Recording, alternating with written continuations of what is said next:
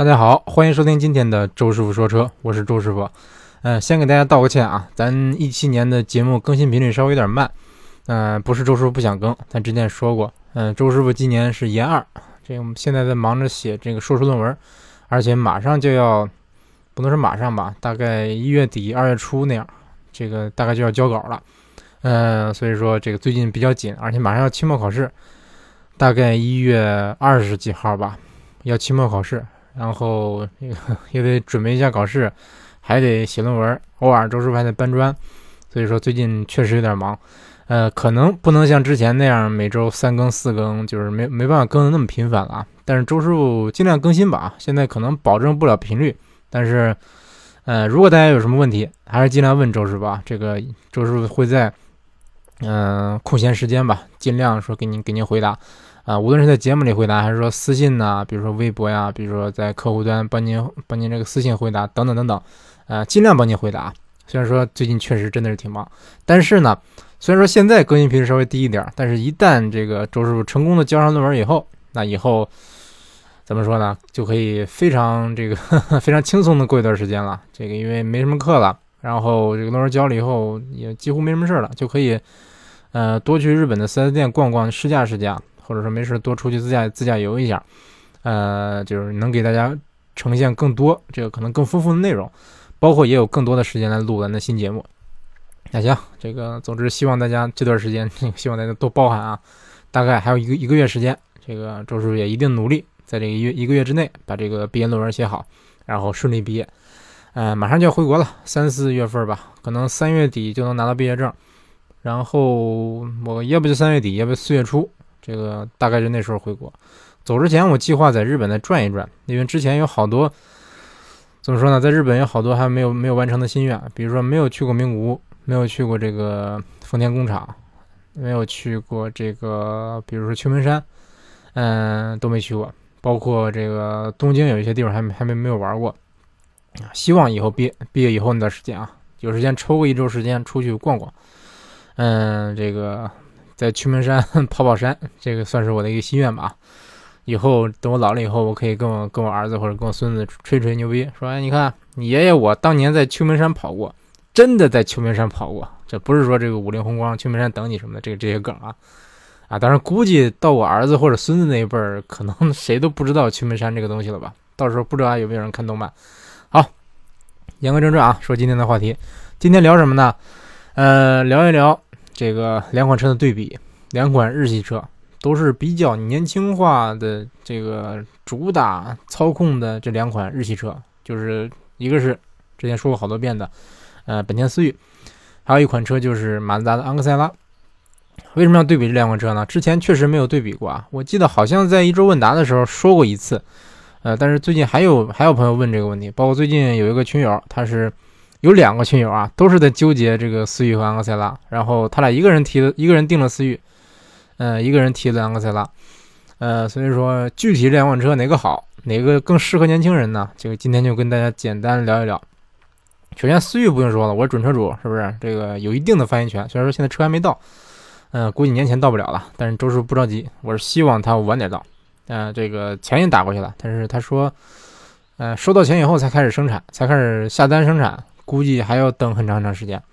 所以说不着急啊。反正我希望我在回国前的这个车刚好正好到，然后我回国正好能开上，这样就最好了。好吧，嗯，这个思域我我是准车主了，那有一定的发言权。那昂克赛拉呢？这个，嗯，不吹牛逼的说啊，周师傅可能是全全国少有的，同时在中国和日本试过新款、老款昂克赛拉的这个算是用户吧。不好意思说我是车评人，因为国内的。可能有媒体老师来来日本试过昂克赛拉，但是我估计这个可能没有周师傅开的时间长。因为昂克赛拉我开了有二百公里，然后在国内的话，一点五的昂克赛拉，二零的昂克赛拉，然后在日本的这个老一点五昂克赛拉，然后这个新刚改款的一点五 T 柴油版的昂克赛拉，我都开过。目前为止，昂克赛拉只有这个二点二 T 的柴油和这个混动版的这个，目前为止没有开过啊。但是，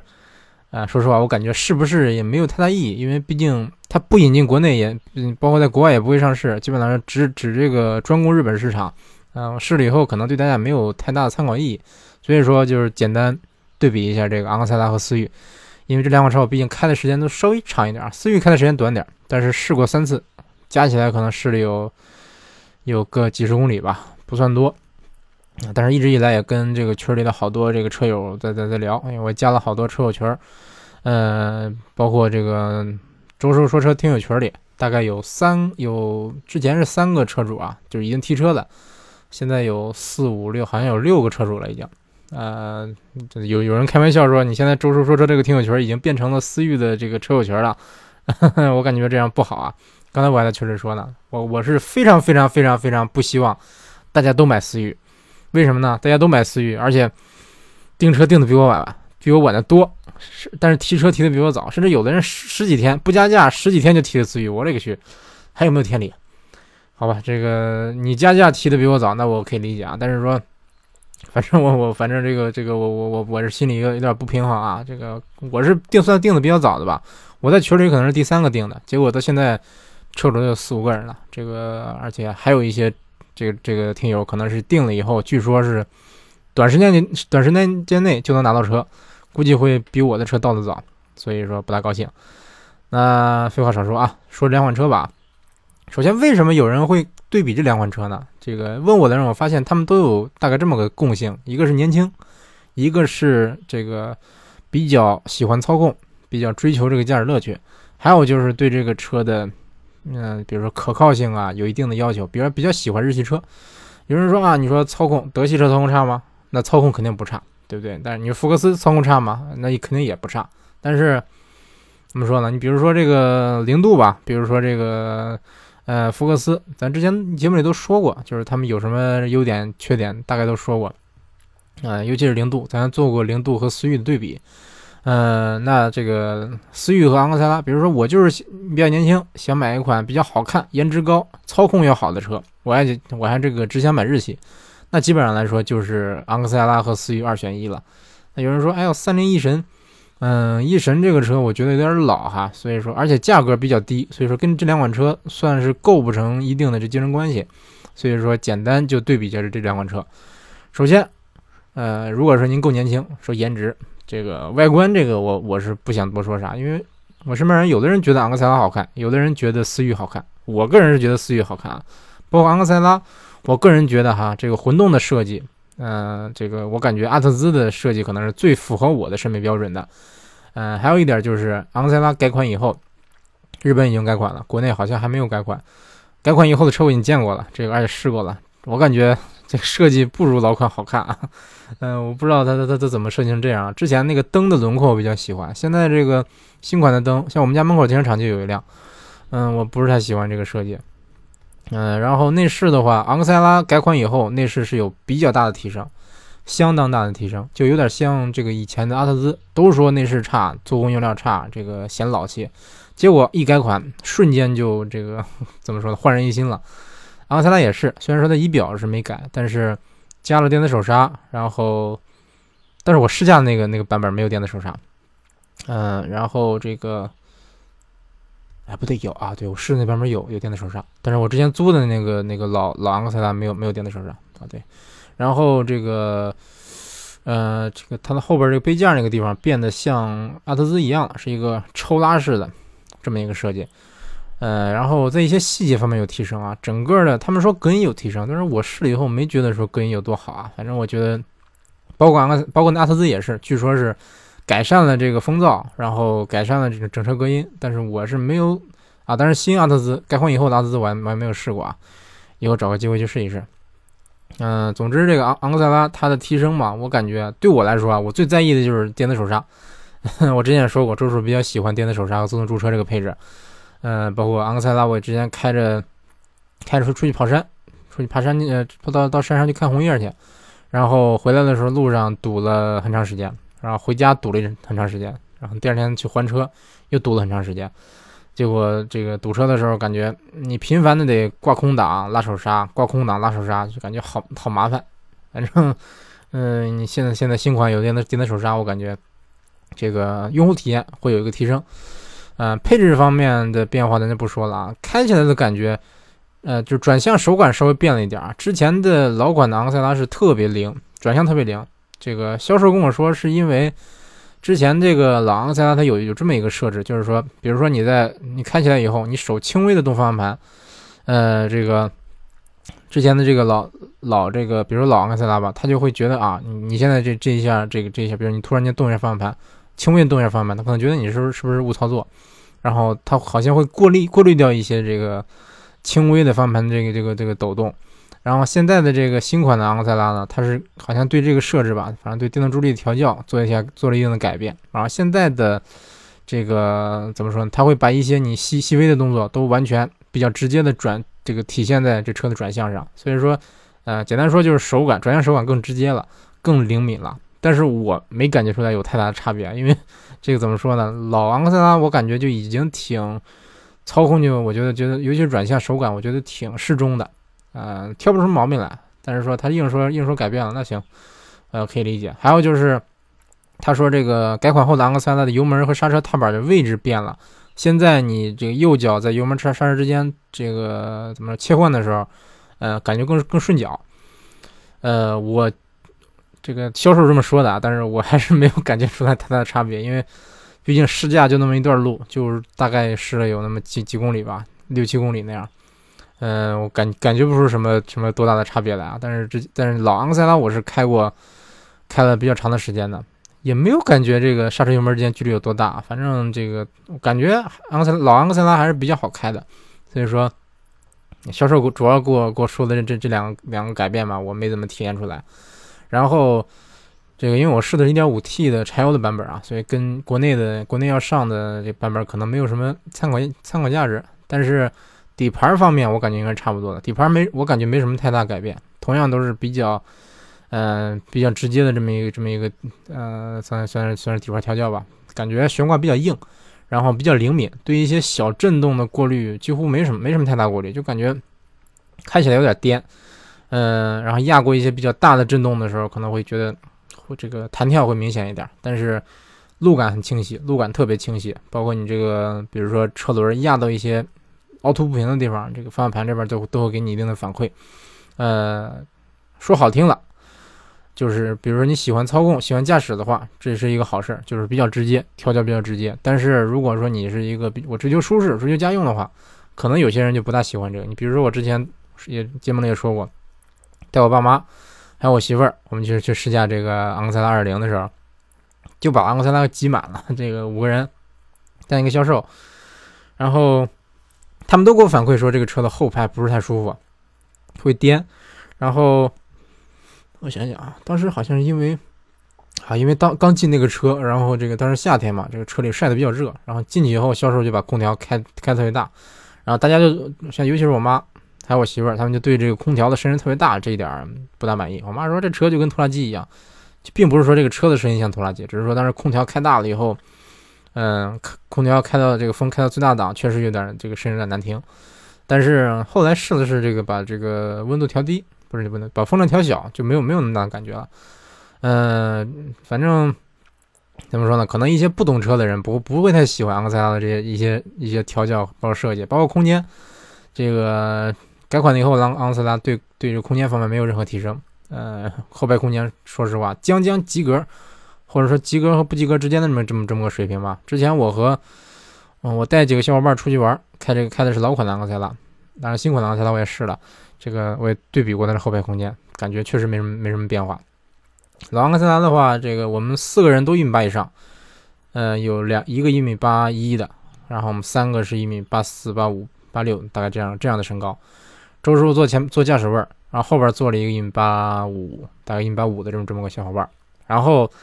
我就一直觉得他是膝盖在顶我这个后腰。我说这个一个是这个座椅靠垫这么薄嘛，这后排我没想到说他顶我腰顶的那么明显啊。还有就是说，我觉得说后排空间应该应该不算那么小吧，因为我当时空间已经使劲往前调了，再往前我基本上这个就没法开车了。嗯，一般来说我周师傅开其他的车，我我会习惯把这个座椅调的靠后一点，因为这样开比较舒服嘛。但是。当时就是我已经调得很靠前了，他还是还是反反映说后排空间不大。后来我我坐到后边看了看，说确实，我坐到后排，我腿大概有那么那么三指那么那么多空间吧。如果说我稍微想躺一下，这个膝膝盖就顶到座椅上了。呃，所以说空间这方面我是不是太满意啊？在紧凑级这个级别里边，算是勉勉强强合格和或者介于不合格之间的这么这么个标准吧。因为你想想，比这个空间还小的车，除了福克斯以外，除了这个三零八 S 以外，也没什么别的车了吧？基本上来说，你像什么思域、考罗拉，像这个新轩逸、明锐、速腾，后排的腿部空间都都不会出现什么问题，都是算比较宽敞那种感觉。而且昂克赛拉这轴距两米七。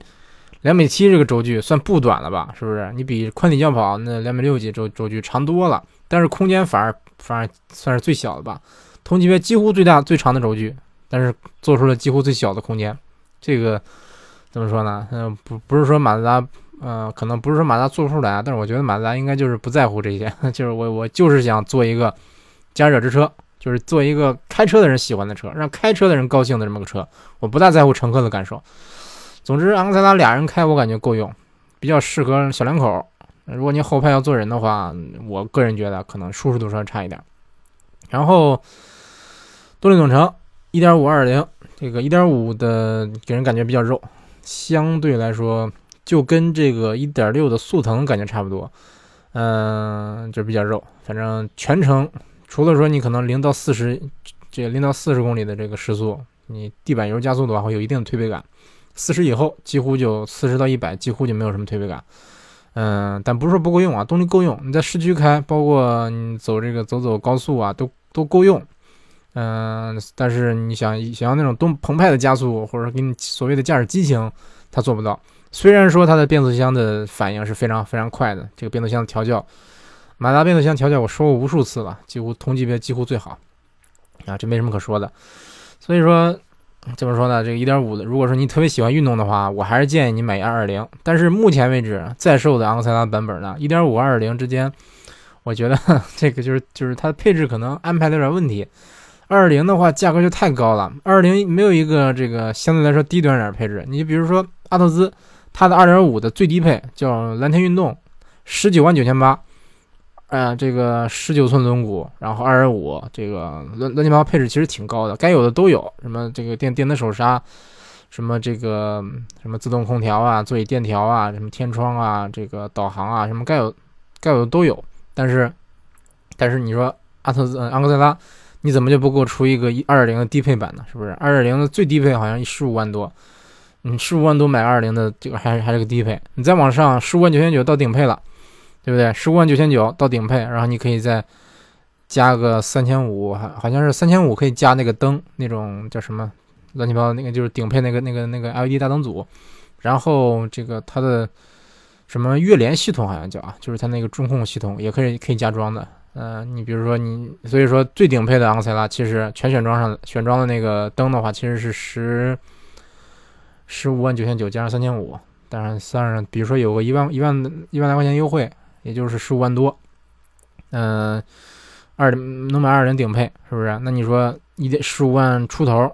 你买个二二零低配，我总觉得说不太合适。反正二二零我看来看去都觉得，觉得想买的配能买得起的配置，我不大不不大合适，感觉不大能接受。然后这个能买的配置，就是该买的那个配置，觉得这个价有点高了，是不是？十五万多了，十六万了，这个觉得有点稍微有点贵了，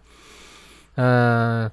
而且这个顶配的昂克赛拉，它也没有有一些配置是缺失的，比如说没有座椅电调，对不对？比如说还有什么？你像电子手刹没有，但现款没有啊，未来我估计会有的。然后这个，哎，我记不太清了，反正配置这个这个现款昂克赛拉就这样了。以后估计改款以后配置肯定会有变变化，到时候咱再说。以后再说哪个版本更合适。反正现款的这个昂克赛拉，我是个人觉得看来看去觉得1.5、2.0都不都不合适。那，呃，二零这个这个车我也试了，动力够用，但是给不了你多强的推背感。但是我觉得算是一个比较得心应手的一个配置，就是开起来，你比如说这个七十速六七十以内吧，还是有一定推背感的，推背感不强，但是有的。而且加上它这个呃比较比较好的一个变动力总成调教吧，变速箱加上发动机这个匹配，导致说开起来还是确实挺有乐趣的。包括这个底盘，昂克赛拉的底盘确实挺好，好的没这个确实没得说。整个的操控极限是比思域要高的，然后，嗯，怎么说呢？而且它这个声音，二零的版本这个昂克赛拉声音特别好听，加急加速的时候那个声音，它它会转速会拉得很高，然后声音挺澎湃的。这点我感觉比思域要强。思域的 1.5T 声音说实话难听一点，之前本田的这个 VTEC 发动机就是以好听著称的，结果现在这个思域变成这样了，是不是？包括地球梦声音也很难听。嗯，所以说总觉得本田现在是最近最近是怎么回事？好吧，刚才说的是昂克赛拉，那对比一下思域啊，思域跟昂克赛拉。首先我感觉这两个车的定位哈，确实看起来都很运动，嗯，外形都很运动，但是。思域它的运动，我感觉只限于动力总成，只限于这个发动机。发动机动力确实很很猛，加速确实快，同级别基本上基本上就最快的。但是我觉得怎么说呢？它是很快，但是这个它的加速快只是一个副产品，就是说我碰巧我这个加速比较快。我本来并不是想想做一个这个这么运动的车，你就比如说像比亚迪，比亚迪这个比亚迪唐、比亚迪秦都是什么牛逼跑不过秦，牛逼跑不过唐。嗯，我感觉不是说比亚迪真的想把它做的加加速这么快，它只是不小心加速快了，因为它这大家知道，比亚迪它的怎么说呢？啊，好吧，不说比亚迪，每次说比亚迪会会会被骂啊。之前我比如说周叔说说被这个评论里边吧，很多人说喜欢，嗯，给周叔提建议啊，或者是这个鼓励周师傅，但是也有一些人就是会会会批评啊，或者说有的人骂的比较难听。我我发现有一次我黑过比亚迪，黑过几期节目以后。那段时间，我节目里百分之九十的这个这个人吧，都是在，都是在这个这个这个这个骂周师傅啊。但是也许是所谓的水军啊，也许人就是低粉，就是我就喜欢比亚迪，你骂比亚迪就不行，我所以我就骂你，有可能。所以说咱咱先不说比亚迪啊，不跟比亚迪比。嗯，思域本身是一个很适合买菜的一个车，好开，然后平顺，空间大，舒服，包括它的这个整个的底盘调教、悬挂，要比要比昂克赛拉软的多得多。完全就是一个卡罗拉这个级别的一个一个调教，就特别软，特别舒服，嗯，没有什么运动运动感。那不是说完全没有吧，是有一定的运动感。侧倾不算大，思域的侧倾不算大，但是没有昂，绝对没有昂克赛拉这个悬挂那么硬，支撑性那么好。所以说这个思域确实可以说它加速快，所以说可以说它好开，配置也高，外形也好看，外形也运动，但是开起来不是那么运动。还有就是说转向方面。思域的这个转向，虽然说这个翻盘圈数特别少，左打一圈右打一圈，但是，嗯，远远不如昂克赛拉的这个手感那么适中，那么精准。思域的翻盘我感觉有点稍微模糊一点，那个手感，包括这个飞度也是，不是太满意，不是太满意。整体还行，但是说你跟昂克赛拉比，我觉得是差点意思。嗯，然后思域的配置整体是要比昂克赛拉高的多得多得多得多。啊，你比如说，你如果拿1.5的昂克赛拉高配去跟思域的 1.5T 最低配比，如果思域不加价的话，那思域的这个配置几乎就碾压了。呃，所以说这个如果说你你你在乎的是实用、家用、空间大、舒服，那肯定思域，毫无疑问是思域。但有人说思域说都说思域操控差，或者说操操控一般，它差到什么地步呢？它有多差呢？啊，当然肯定是比卡罗拉强的，这个大概是介于，嗯。介于卡罗拉和怎么说呢？嗯，我感觉这这个操控这不，我感觉不是太好评分啊，因为毕竟不是一个可以量化的东西。但是我觉得思域给我的感觉更多的是好开，而不是说我操控多么犀利。嗯，我会宁愿让它代步，虽然说它空间，呃，不是，虽然说后排空间可能稍微这个稍微稍微小一点吧，啊，后排这个腿部空间肯定是肯定是够的，纵向空间绝对大，但是。因为它是一个溜背造型，所以头部空间稍微小了一点。但是周师傅坐进去也不会觉得顶头，稍微有点顶头。但是，因为它它这个整个坐姿很低嘛，它把这个思域把底盘做的很低，然后这个包括座舱它掏的很空。嗯，这个你看进去坐到后座，就像陷到车里一样那种感觉，就有点跑车那种感觉啊。但是它也是没办没办法的事儿。它如果说按正常的车那么做，你比如像卡罗拉坐到后排的座椅后排的这个地板纯平的话，那。车里基本上坐不了人了，那空间太小了，所以说它这个思域的后排中间过道这儿是有隆起的，就因为它的底盘掏的太空太低了啊，包括前排也是，伸手伸手大概就能摸着地面，呃，坐姿是很低很低的啊，所以说按说有人说啊，那思域这个坐姿这么低，动力这么强，是不是应该是操控很好的一款车？我觉得确实是思域是有一个有是有一个成为一个驾驶者支持之车的一个前置的哈，但是。怎么说呢？毕竟成本有限，本田它没有说把它往这个这个太运动的方向调教。但是很多人会会会会比较喜欢改装思域。你像论坛里啊，乱七八糟群里，很多人买了以后就会改改悬挂，改这个发动机，这个加个尾翼啊，改个座椅啊，改个进排气啊，等等等等。确实啊，思域的改装潜力很高，包括飞度也是改装潜力很高。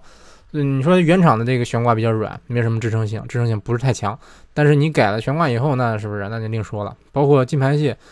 思域它的这个怎么说？它它的这个功率扭矩吧，原厂就标的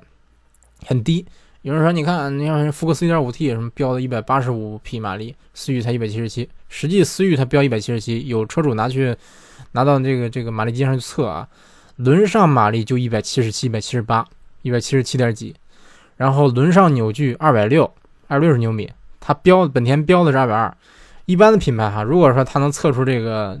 轮上能测到二百六的话，它就敢给你标三百五，或者起码给你标三百，对不对？那这个甚至你像美系车还虚标，有人说是虚标，有人说是传动效率低。嗯，因为一般来说大家都是标的是这个发动机的马力和扭矩，对不对？但是说标轮上的标标轮上功率扭矩的不多，但是思域它这个标的就比较比较保守，相当保守。就像思域，它它叫什么二二零 T，它这个标的就是二百二十牛米的扭矩，其实实际上实测二百六，对不对？我感觉它标它应该正常来说应该标二百六吧，起码标二百六吧，对不对？而且稍微改一下，据说这个思域改进排气，发动机不动，只改进排气，这个只改进排气，刷一下 ECU，发动机不动，这就能它就能能刷到三百一十匹扭矩，呃，三百一十匹牛米的这个功率。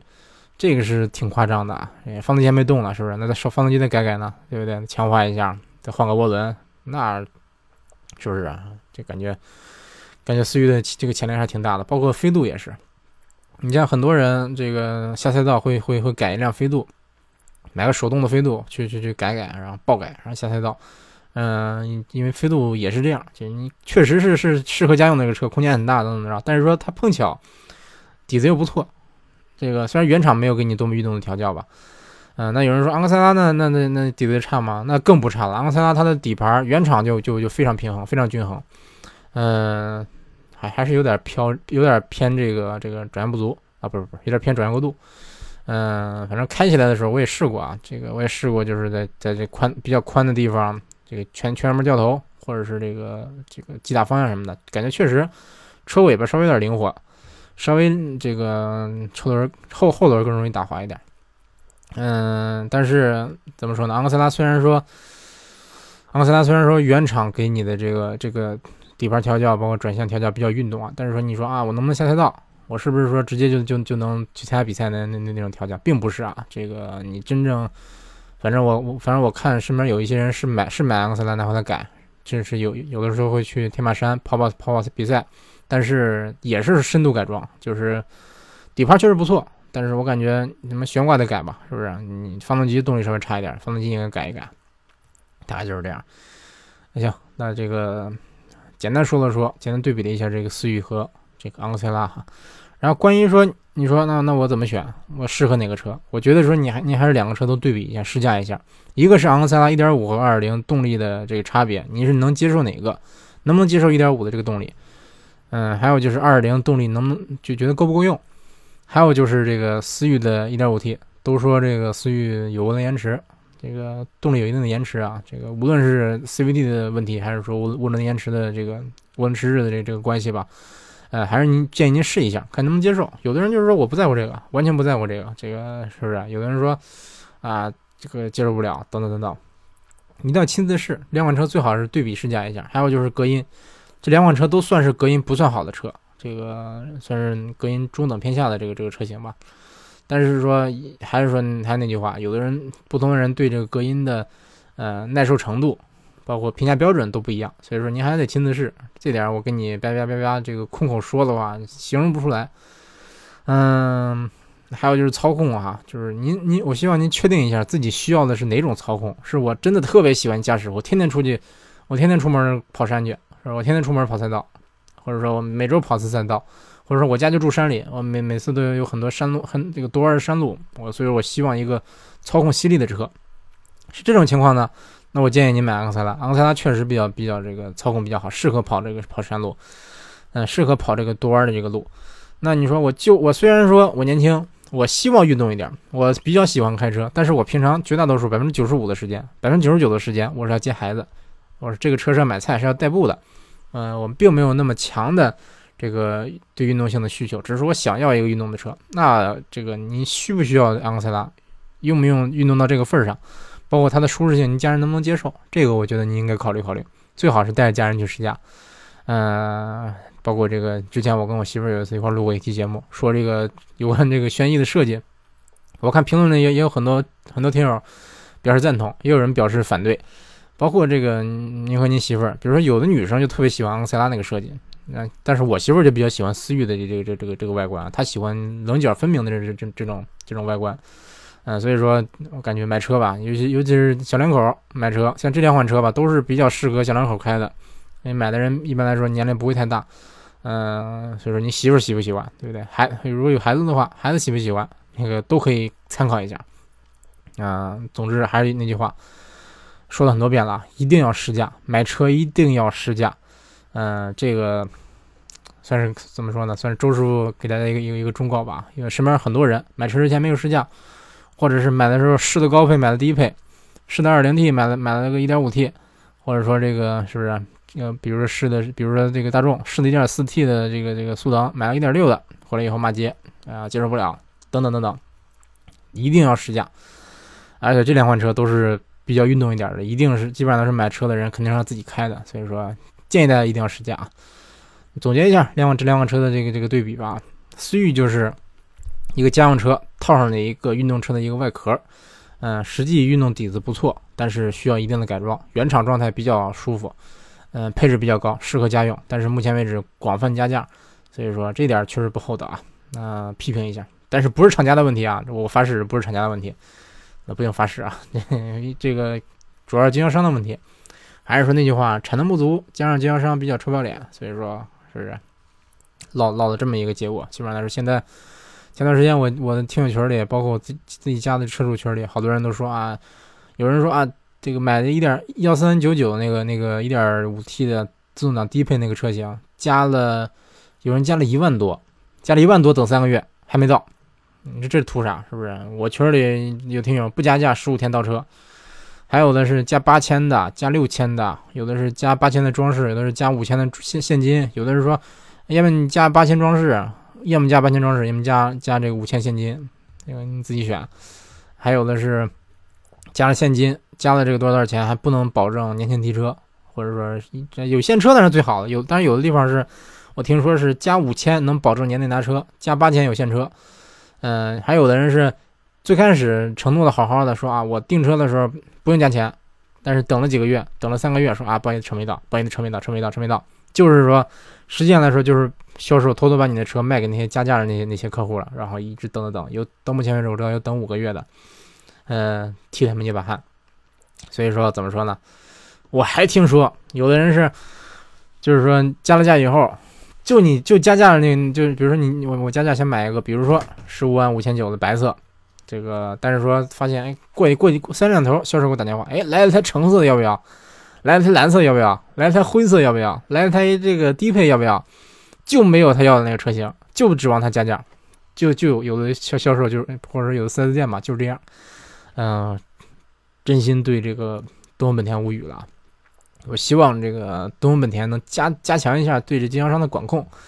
嗯，比如说这个禁止加价啊，禁止加装饰啊，等等等等，反正这个近，当然近期年底了嘛，这个可能很多很多人是想赶着年底年底提车，毕竟过年回家是不是亲戚面前买新车了，是不是？你看有面子。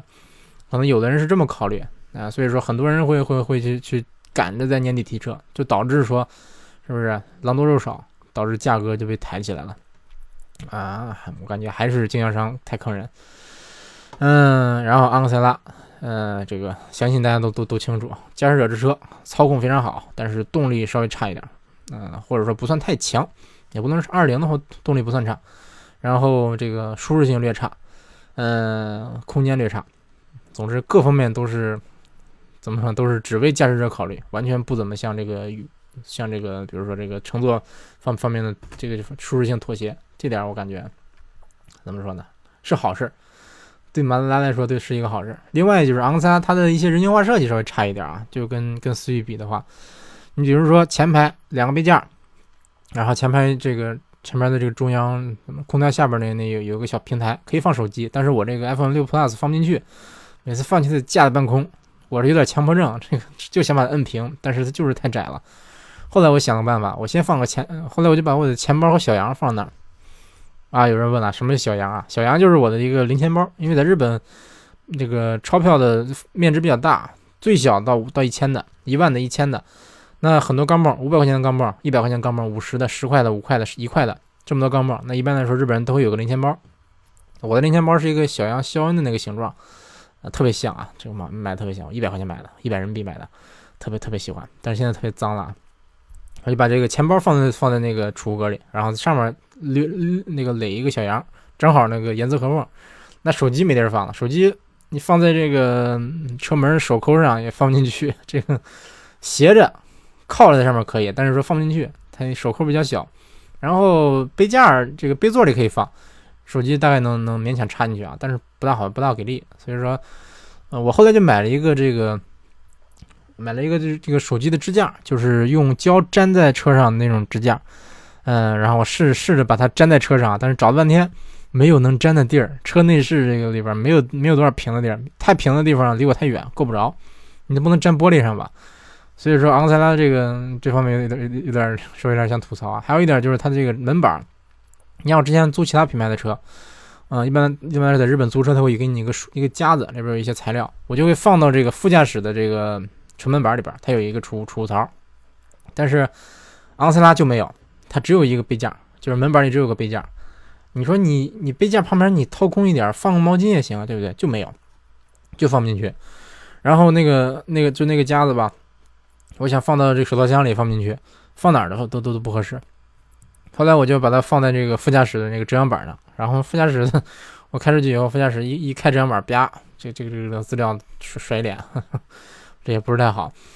嗯，这一方面，还有一点就是后排，这个后排如果说坐三个人的话，那基本上来说没什么储物空间了，呃，这个后排怎么说呢？啊，如果说你坐俩人的话，中间有扶手还行，扶手上有俩杯架还行，但是我感觉啊，你像这个这个后排的，你比如昂克赛拉的后排，呃，没有出没有后排的空调出风口，你起码给掏空做个储物格也行吧，对不对？放个手机什么的，反正明显这个马自达就是。就是为了这个运动和操控，做做了这么款车，嗯，所以说感觉怎么说呢？这个就有点像宝马，特别像宝马。那马自达和 宝马还还都带一个马字儿，是不是？宝马是什么三系、五系、六系，马自达是马三、马五、马六。这个也也许是巧合啊，那也许是巧。我之前说过，在在日本这个，包括在国外，马自达车不叫马三、马六，比如说这个昂克赛拉就叫昂克赛拉，比如说这个马二叫 Demio。马六叫 Atenza，这个基本来说就是就是音译，嗯，但到国内的话，给它起了个数字的名字啊，哎，感觉更好记了啊。然后再说思域吧，思域的这个我之前也说过，嗯，一个储物格，很多储物格，前排的这个怎么说，中控下面掏空了，可以放手机，而且不可以把线导到上面来，上面有几个 USB 插口，有 Auxin 接口，后边的这个杯座可以可以组合，可以移动。这个，然后如果你把这两两个塑料杯都拆下来的话，后排这个手套箱前面就是一个比较大的一个空间，可以放一些比较长的，放一个长钱包，可以放一些比较大的东西，包括手套箱里边空间也不小。昂克赛拉手昂克赛拉的手套箱就稍微小了一点。嗯，总之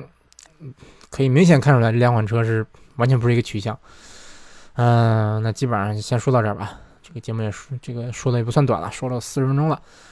那基本上是今天就跟大家对比了一下昂克赛拉和思域，嗯，相信虽然说这个思域可能算比较热门，昂克赛拉算是比较稍微冷门一点的一个一个车型吧，但是经常会有人把它这两个车来对比，啊，因为几乎没有人会拿思域对比对比这个卡罗拉，对不对？或者说对比轩逸，这这些人不多啊，偶尔也有说，我该买这个这个，比如说丰田混动，昂克赛拉，呃，这个不不不是，阿阿叫什么啊？雷凌混动。卡罗拉混动，我该买这个车呢，还是该买思域这个这个这个 1.5T 的？这个虽然说感觉两款车算是风马牛不相及吧，一个是纯省油纯舒适，一个是也舒适，但是动力比较强。呃，虽然说不知道为什么，但是偶尔偶尔有人有人会这么做对比，但是绝大多数人可能还是还是会把昂克赛拉和思域做对比。所以说，简单对比了一下，这个希望能帮助到一些有选择困难症的朋友啊。啊，这期节目先录到这儿啊。感谢大家收听这一期的周师傅说车，下期节目再见。哎，对了，还还还有一个事儿啊，补充一点，有人问说，周师傅和周师娘，呃，不是周师傅和张小花的这个这个这个夫妻档还做不做啊？这个很遗憾的告诉大家，做不了了，因为，嗯，反正短期内做不了了。那个今年四月以前吧，应该是做不了了，因为这个张小花回家了，因为工作的原因，最近回国了，就今天刚刚走的，上午把她送走的，所以说这个短期内吧，这个三个月以内，基本上来说，只有周只有周师傅自己给您这个录节目了啊。可能会会邀请一些其他嘉宾，也可能会有机会的话会跟一些人连线，嗯，这个大家敬请期待吧。等周师傅先把论文忙完。那行，这期节目先论到这，先这个说到这儿啊。感谢大家收听这一期的周师傅说车，下期节目再见。